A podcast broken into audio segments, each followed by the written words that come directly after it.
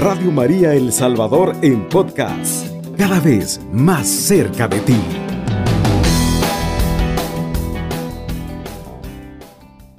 Todos somos hermanos, con nuestra primera sección, una frase salesiana. Vamos. Porque sus palabras abrieron caminos, abro comillas. Así es, así es. Y tenemos nuestra frase salesiana, ¿verdad? Que pues en esta ocasión no tenemos una frase de un santo salesiano ni ningún personaje salesiano, ¿verdad? sino que es una frase tomada del Evangelio. La frase es la siguiente, si amas a Dios, no aborrezcas a tu hermano, ¿verdad? Que proviene de la primera de Juan 4:20. Y también pues viene, está ligada muchísimo al segundo mandamiento, que es amarás a tu prójimo como a ti mismo. Así que pues la frase, recordando, es, si amas a Dios, no aborrezcas a tu hermano. ¿Qué te parece esa frase, Estela? Mm, realmente me toca mucho y siento que, que es bastante directa y también pues bastante difícil, porque si te pones a pensar en el primer mandamiento que nos dicen, ¿verdad? Eh, amar a Dios sobre todas las cosas, ¿verdad? En el nuevo mandamiento, cuando vino Jesús, se le agrega un poco, y a tu prójimo como a ti mismo, ¿verdad? Entonces, ese primer mandamiento que fue complementario, me parece que, que realmente te pone en una situación de no puedes amar a Dios o decir que amas a Dios si no amas a tu hermano. ¿Verdad? Y, eso de decir que, amas a tu hermano es algo muy fuerte, ¿verdad? Porque el prójimo, sí, a las personas que queremos es fácil, pero a todas esas personas que, que nos lastiman, a las que de alguna forma tenemos un resentimiento o algo, es bien complicado, ¿verdad? Decir que lo amamos. O sea, yo me pongo a pensar y sí, hay personas que, que yo puedo soportar o que, o que estoy sanando, ¿verdad? Pero decir que amamos realmente es todo un reto y creo que, que ese es el fin que, Dios como papá tiene, ¿verdad? De, que todos sus hijos se amen y así le demuestren el amor en conjunto a Él. No sé qué piensas tú. No, exactamente, concuerdo 100% contigo. pues si amamos a Dios, ¿verdad? No podemos eh, estar odiando a nuestro hermano, ¿verdad? Si amamos a Dios, pues eh, pasa, pasa muchas veces, ¿verdad? Que, es algo como bien eh, típico que, debemos de evitarnos, que eh, saliendo de la iglesia, ¿verdad? Ya estamos como que surgen como esas pequeñas ya discusiones o con cualquier persona que nos encontremos en la calle, ¿verdad? Manejando, al subirnos al bus o, o pues cualquier cosa, ¿verdad? Entonces, pues acabamos de salir de misa y nos pasan como esas cositas, ¿verdad? al final pues siempre, ¿verdad? El diablo va a estar tratando de, de meternos zancadilla, como decimos, pero viene esta frase fuerte, si amas a Dios, no aborrezcas a tu hermano, tampoco podemos estar eh, solo amando a nuestros hermanos y no amamos a Dios, tampoco podemos estar solo amando a Dios y, y no vamos a amar a nuestros hermanos. Al final, eh, pues todo está relacionado ¿verdad? Ya los mandamientos también nos dicen, ¿verdad? El segundo mandamiento, amarás a tu prójimo como a ti mismo, ¿verdad? Eh, pues también en el amor a nosotros mismos también eh, está ahí, ¿verdad? Para poder amar a las demás personas, ¿verdad? Y para poder convivir con las demás personas, pues primero hay que amarnos a nosotros mismos. Y para amarnos a nosotros mismos, pues debemos de amar a Dios, ¿verdad? Eh, pues reconocer que somos hechos a su imagen y semejanza y que por lo tanto pues somos hijos privilegiados del Señor. Para cada uno de nosotros, con nuestros defectos, nuestras cualidades, ¿verdad? Cada uno de nosotros pues somos especiales para Dios y pues tenemos, la verdad que eh, estamos llamados a vivir en comunidad, ¿verdad? Bien, también dice el Evangelio, eh, no es bueno que el hombre esté solo, ¿verdad? Estamos llamados a vivir en esa comunidad. Y pues si no existe amor tampoco en una comunidad, pues tampoco las cosas van a, van a ir bien, ¿verdad? Si hay, si, entre, la comunidad pues todos se caen mal, eh, no, no va a ir avanzando hacia ningún lugar, ¿verdad? esa comunidad de hermanos. Eh, no sé, Estela, que si quisieras decir unas últimas palabras sobre la frase, ¿verdad? La verdad que creo que es una frase bastante, bastante reflexionar. Eh, la palabra amor es bastante inmensa, incluye muchísimas cosas y, creo que es bonito, ¿verdad? Interiorizar qué tanto amamos a nuestros, eh, qué tanto amamos a nuestros enemigos, ¿verdad? No deberíamos de tener enemigos, pero eh, qué tanto amamos, ¿verdad? A las personas también que nos hacen daño o qué tanto rencor estamos guardando en nuestras vidas creo que eso es como para, para ir reflexionando, incluso pues nosotros, ¿verdad, Estela? Eh, para que podamos eh, analizar un poquito, ¿verdad? Cómo nuestro corazón está así. Sí, Fer, yo incluso cuando estabas hablando me puse a pensar en eso de la comunidad. Y es cierto, Dios nos invita a vivir en comunidad. Y eso lo vemos desde el inicio de los tiempos y nuestro corazón busca estar en compañía. Incluso la religión, el amor, todo está hecho para disfrutarse en conjunto. ¿Verdad? Y, me puse a pensar justo en lo que tú decías, ¿verdad? En, en qué engloba el amor, ¿verdad? Que, es tan grande. Y yo me ponía a pensar, bueno, es muy difícil, ¿verdad? Amar a alguien que nos hace daño. Pero amar también es ser paciente, ¿verdad? Entonces, creo que es una invitación a, esos pequeños actos de amor que luego se acumulen y conformen un gran amor.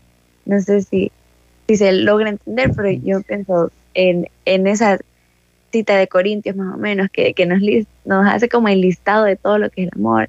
El amor es paciente, el amor es así y así, ¿verdad?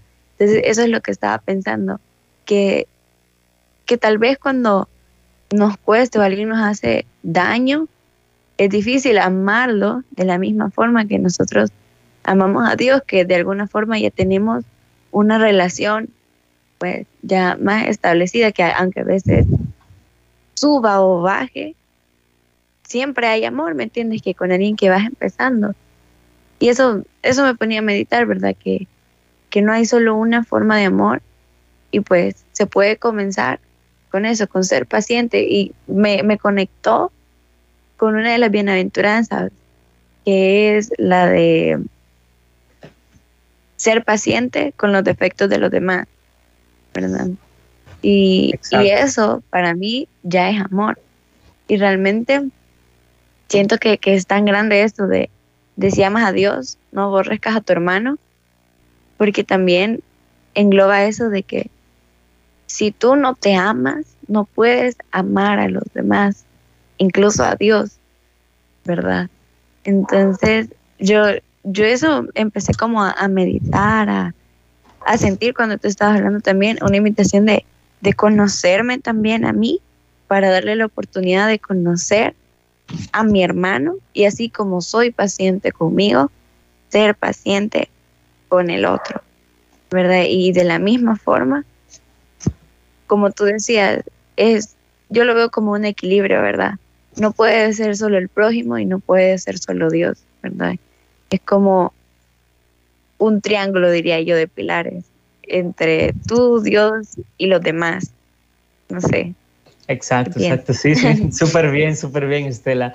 y bueno, pues invitar también que nos puedan compartir ustedes, ¿verdad? Al número en cabina 2132 1222 o también dejar sus mensajitos al 7850 8820 y que nos comenten también, ¿verdad? ¿Qué les dejó a ustedes, pues, eh, esta frase, ¿verdad? Si amas a Dios, no aborrezcas a tu hermano, ¿verdad? Y pues que nos ayuden también, ¿verdad? A crear esta eh, reflexión en torno a esta frase. Y pues mientras esperamos sus mensajitos y llamadas, eh, ya con esta introducción al tema, ¿qué te parece, Estela? Si pasamos a nuestra siguiente sección, Perspectiva Juvenil. Vamos. Los jóvenes queremos expresarnos. Pero no lo queremos hacer como todos. Queremos darle una perspectiva, juvenil.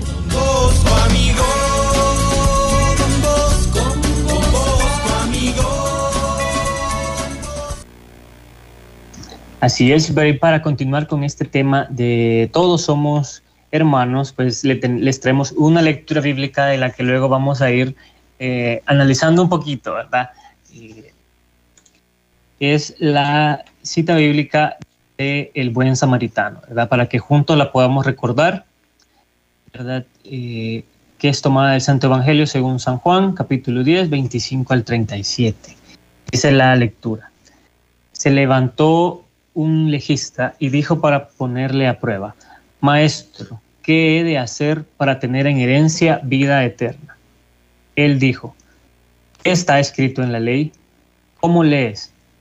Respondió, amarás al Señor tu Dios con todo tu corazón, con toda tu alma, con todas tus fuerzas y con toda tu mente, y a tu prójimo como a ti mismo. Dijo entonces, bien has respondido, haz eso y vivirás. Pero él, queriendo justificarse, dijo a Jesús, ¿y, ¿y quién es mi prójimo? Jesús respondió, bajaba un hombre de Jerusalén a Jericó y cayó en manos de asaltantes, que después de despojarle y golpearle, se fueron dejándole medio muerto. Casualmente bajaba por aquel camino un sacerdote y al verle dio un rodeo. De igual modo, un levita que pasaba por aquel sitio le vio y dio un rodeo. Pero un samaritano que iba de camino llegó junto a él y al verle tuvo compasión y acercándose vendó sus heridas, echando en ellas aceite y vino, y montándole sobre su propia cabalgadura, le llevó a una posada y cuidó de él. El día siguiente, sacando dos denarios, se los dio al posadero y dijo, cuida de él, y si gastas algo más, te lo pagaré cuando vuelva. ¿Quién de estos tres te parece que fue prójimo del que cayó en manos de los salteadores? Él dijo, el que practicó la misericordia con él. Jesús le dijo, vete y haz tú lo mismo. Palabra del Señor. La damos. Bien, Estela, no sé, eh, quisieras comentarnos algo sobre la lectura, ¿verdad? Ya que estuvimos hablando un poco sobre la frase de manera introductoria. Eh, creo que hay bastantes eh, cosas que podemos resaltar, ¿verdad? hay bastantes personajes también de los que pudiéramos comentar. Sí, realmente creo que en esta parábola hay tantos personajes en los que podemos profundizar. Y creo que me gustaría comenzar con los asaltantes ya que el punto de salida que elige Jesús es un asalto, ¿verdad? No, es bien curioso que Jesús no hizo como que nos lamentemos del asalto, ¿verdad? O, algo así, sino que nos dirige la mirada hacia ellos, ¿verdad? No, no hacia el acto, no hacia el, el que fue la víctima, sino hacia ellos. Y nos dice que hemos visto avanzar en el mundo las densas sombras del abandono, de la violencia, ¿verdad? Y la pregunta podría ser, ¿dejaremos tirado al que está lastimado para correr cada uno? ¿Verdad? ¿Será el herido la justificación de nuestras divisiones irreconciliables? Y es que realmente nosotros nos podemos poner a pensar, Fer, que vivimos en un país violento, ¿verdad? Donde esto es algo normal y, de alguna forma hemos perdido una insensibilidad o, o somos duros hacia estas personas, claro que nos han hecho daño, ¿no? Pero creo que realmente esa parábola nos deja estas preguntas. ¿Será el herido la justificación de nuestra división? Porque realmente creo que nosotros andamos por el mundo con un escudo, eh, en ya la defensiva, porque alguien nos hizo daño, ajá, y creemos que nos van a hacer daño, ¿verdad? Y realmente, es verdad, esos, esos actos, esa violencia, ya sea en este ejemplo que fueron asaltantes o otro tipo de ejemplo, creo que es una experiencia dolorosa, trágica, ¿verdad? Y, que realmente no tiene justificación. realmente es así, no tiene justificación. Pero creo que Dios nos llama a sanar, ¿verdad? A, detenernos ese tiempo y, no minimiza el hecho de, que nos hayan lastimado, pero no nos invita a dividirnos, ¿verdad? Somos una comunidad. Somos, entre comillas, por decir otro ejemplo, un solo cuerpo, ¿verdad? ¿Y, qué pasa si, si un miembro no funciona, ¿verdad? Entonces, eso más o menos me, puso un poco con los asaltantes. No sé a ti qué personaje te llama un poco la atención. Así es, Estela, súper bien. Bueno, pues vamos a seguir hablando, Estela, sobre los demás personajes de esta parábola y a seguir analizándola, pero luego de esta primera pausa. Estás en sintonía de Radio María El Salvador, 107.3 FM.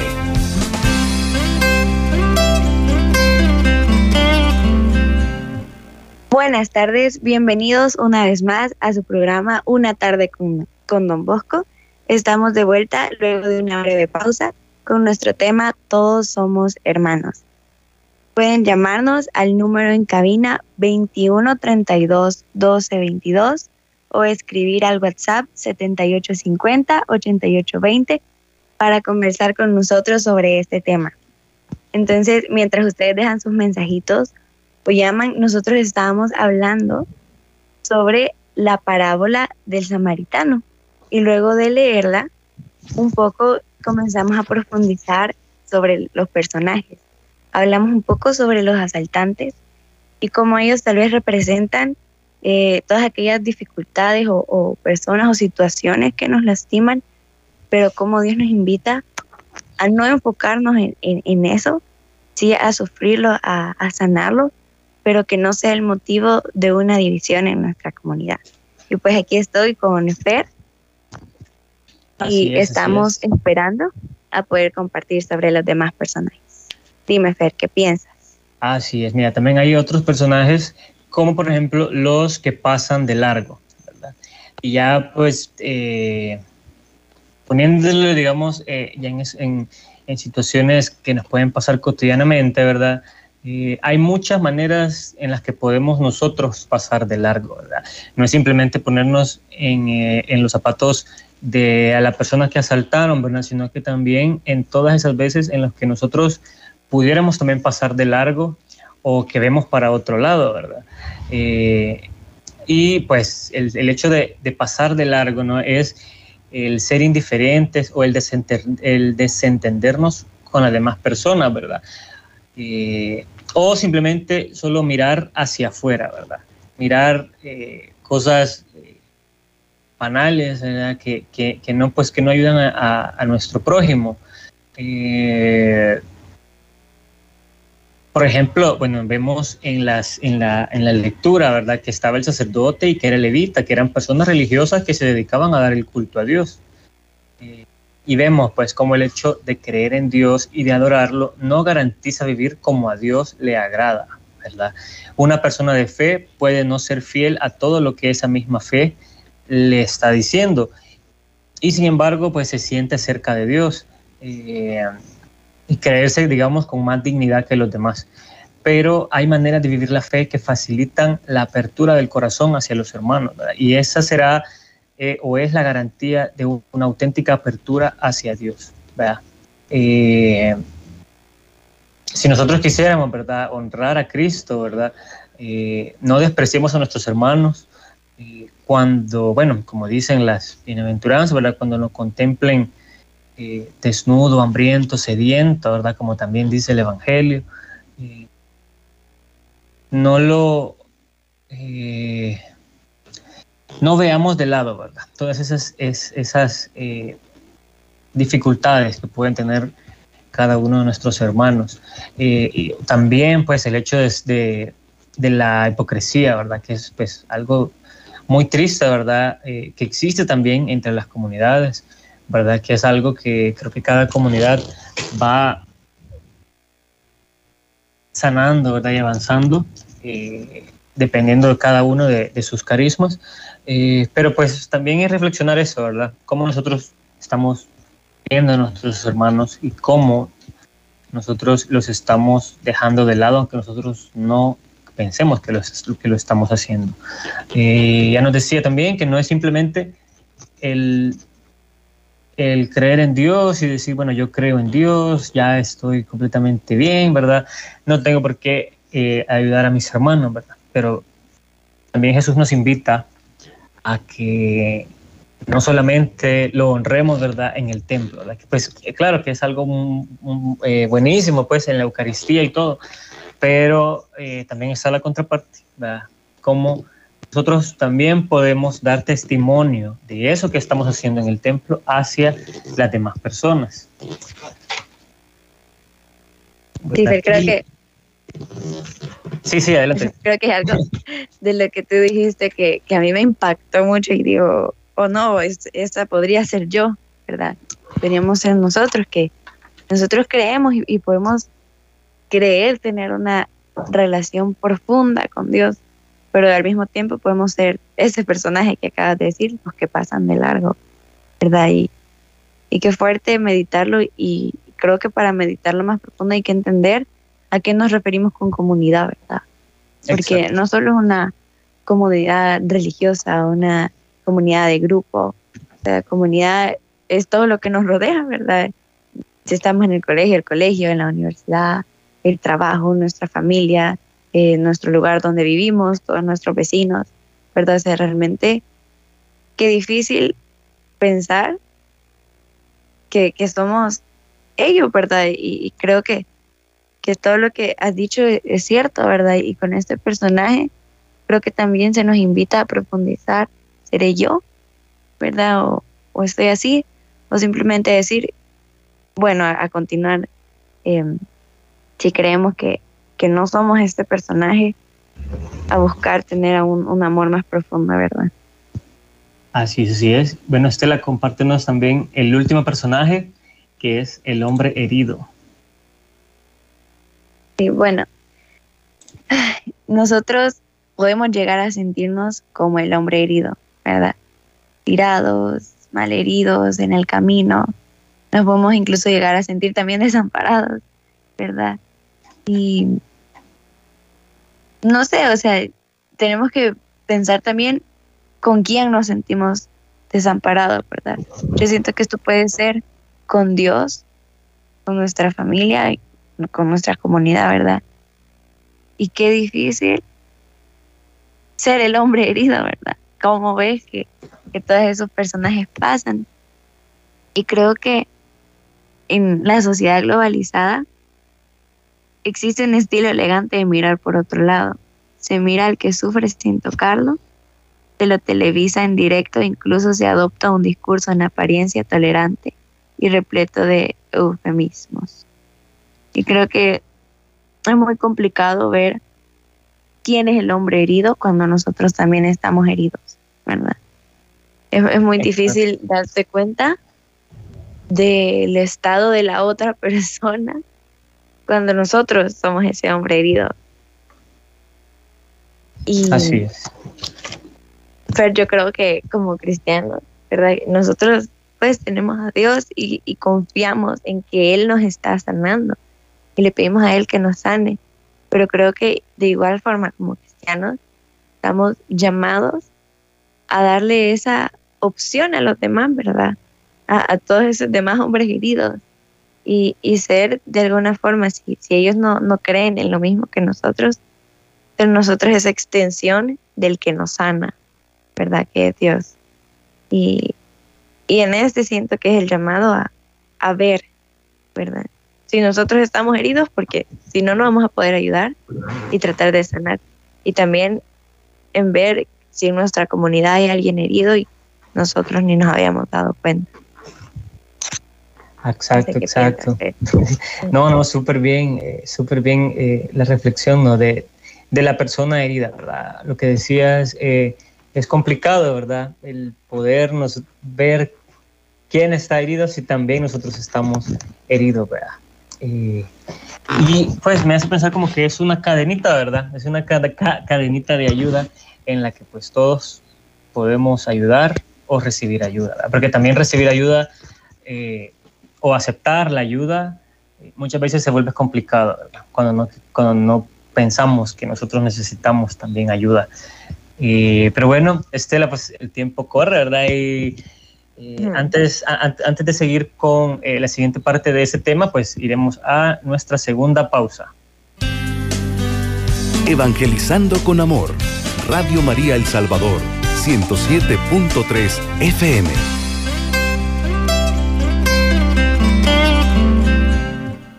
Estamos de vuelta nuevamente con su programa Una tarde con Don Bosco con el tema Todos somos hermanos. Estábamos hablando sobre la parábola del samaritano enfocándonos en los personajes. Y en este momento vamos a hablar un poco sobre quién es realmente el prójimo.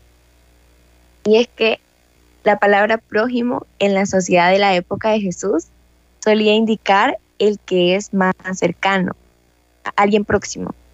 Se entendía que la ayuda debía dirigirse en primer lugar al que pertenece al propio grupo, a la propia raza. Un samaritano, para algunos judíos de aquella época, era considerado un ser despreciable, impuro, y por lo tanto no se le incluía dentro de los seres cercanos a quienes se debía ayudar. Jesús transformaba completamente este pensamiento no nos invita a preguntarnos quiénes son los que están cerca de nosotros, sino a volvernos nosotros cercanos, prójimos.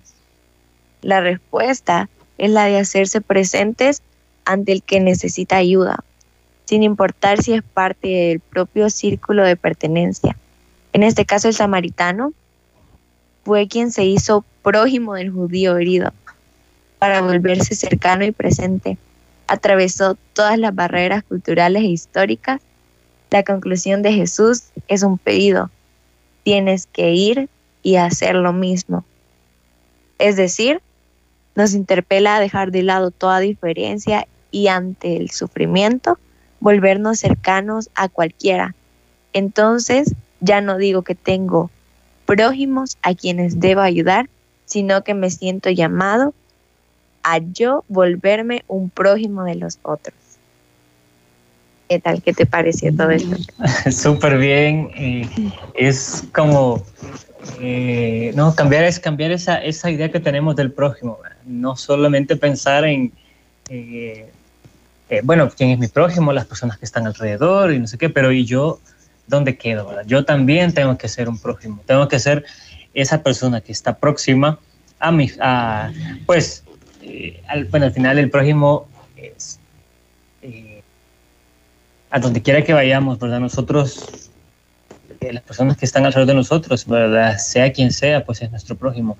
Y también nosotros somos el prójimo de esas personas, ¿verdad? Entonces, pues ahí está la invitación clarísima, ¿verdad? A dejar las diferencias de lado. Al final, es de entender, ¿verdad? Que cada uno de nosotros, como hijos de Dios, ¿verdad? Somos iguales, tenemos la misma dignidad, tenemos, eh, pues a pesar de que seamos diferentes, pero todos somos hijos privilegiados de Dios y cada uno de nosotros pues representa eh, a, toda la comunidad, ¿verdad? A toda la iglesia.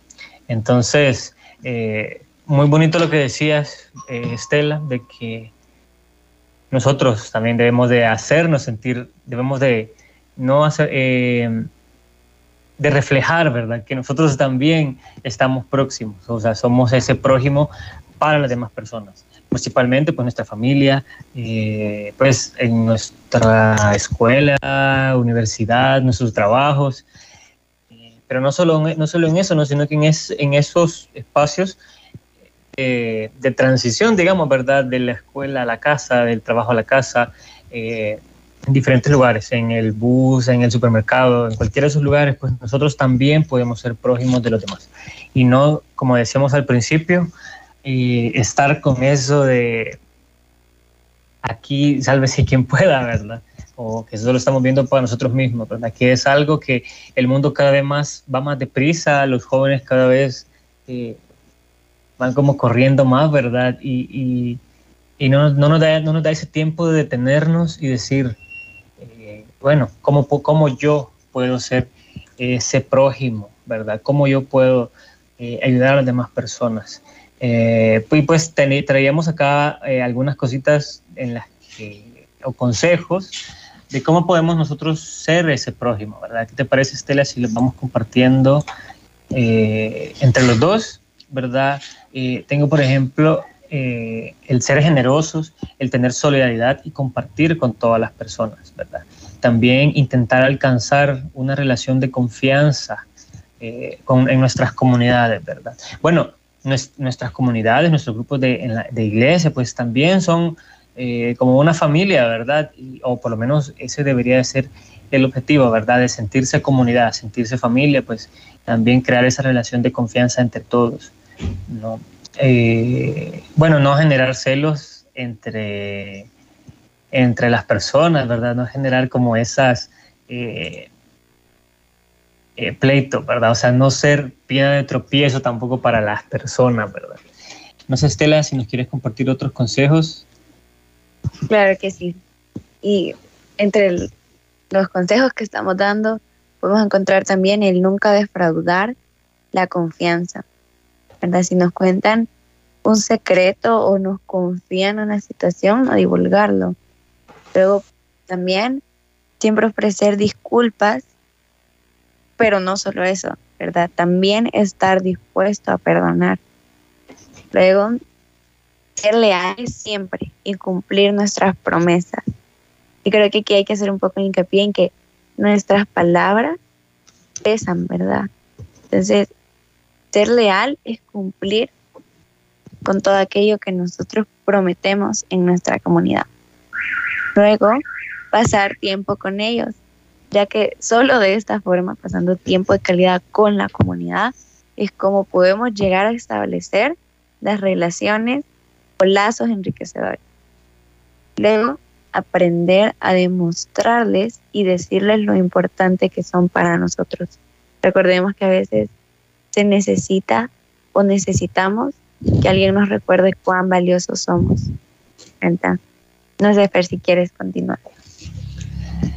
Sí, mira, la verdad que hay muchísimas maneras, eh, pues, de poder ser ese prójimo, ¿verdad? Está, pues, ayudar siempre que uno lo necesita, no, no quedarse sentado, ¿verdad? Y de ver cómo los demás eh, se están ayudando o, se están esforzando, ¿no? Por, por algo. Eh, apoyar también a cada uno de nuestros amigos, pues, en, en sus metas, en sus metas personales, sus metas profesionales, sus metas eh, espirituales también, ¿verdad? Qué bonito es cuando en una comunidad pues se celebran y, o se proponen metas, ¿verdad? Eh, metas para acercarse a Dios, ¿verdad? Metas para mejorar la relación con Dios, la oración, metas para mejorar, eh, pues tantas maneras que, que hay, ¿no? De metas eh, espirituales que podemos lograr y es bonito cuando pues en una comunidad pues se fomentan ese tipo de cosas y también pues disfrutar con nuestros amigos, disfrutar los logros, ¿verdad? Y también, ah, aunque sea difícil, pues acompañarlos en cada una de sus tristezas. Eh, y bueno, pues creo que eh, para, para ir terminando, ¿no? Y pues creo que la invitación está, pues la invitación es clara, ¿verdad? Eh, a ser mejores personas, a ser mejores prójimos, ¿verdad? No solo esperar que las personas alrededor sean mi prójimo, sino yo también ser, pues, para eso, pues traemos como una pequeña oración para concluir el programa y que también pues el Señor nos ayude a poder cumplir esto, ¿verdad? Pues puede ser también una meta espiritual el hecho de ser mejor hermano, ¿verdad? Mejor eh, servidor del Señor, ¿verdad? La oración dice, querido Señor, hoy te doy gracias por mis hermanos que son parte de mi corazón y mis pensamientos. Los amo. Te pido que los bendigas en todo momento que quites todo obstáculo del camino que les quiere impedir tener paz y gozo cada día. Ayúdanos, Señor, a siempre estar unidos, que podamos hablar sobre nuestras diferencias en las bases del amor y la comprensión, que no haya lugar para pensamientos negativos, ni mala actitud de nuestra parte. Señor, así como tú y tu Hijo son uno, que mis hermanos y yo podamos ser uno en armonía. Te lo pido con todo mi corazón. Amén. Amén. Amén. Y pues, bueno, Estela, pues hemos llegado al final de este programa. Espero que lo hayan disfrutado tanto como nosotros, ¿verdad? Eh, ¿Algunas palabras de despedida, Estela? Pues prácticamente nada más agradecer por escucharnos, ¿verdad? Y, ser parte de alguna forma de, esta conversación. También pues em, nada más agradecer nuevamente también a ti, Fer, por, pues, porque creo que disfrutamos muchísimo de este tema. Y despedirme. Mi nombre es Estela Molina y fue un gusto haberlo estado el día de hoy. Gracias, Estela. Claro, nos hemos divertido muchísimo eh, preparando también los temas, ¿verdad? Y sobre todo, pues no solo divertirnos, sino también hemos aprendido. Eh, nosotros aprendemos mucho el traerles estos temas y pues esperamos que también estén aprendiendo con nosotros. Agradecer nuevamente el espacio, ¿verdad? A Radio María por pues apoyar al movimiento juvenil salesiano de tener esos espacios, ¿verdad? Y bueno, pues Estela, ¿qué te parece si eh, decimos juntos, alabado sea Jesucristo. Con María por siempre sea alabado. Radio María El Salvador, 107.3 FM, 24 horas.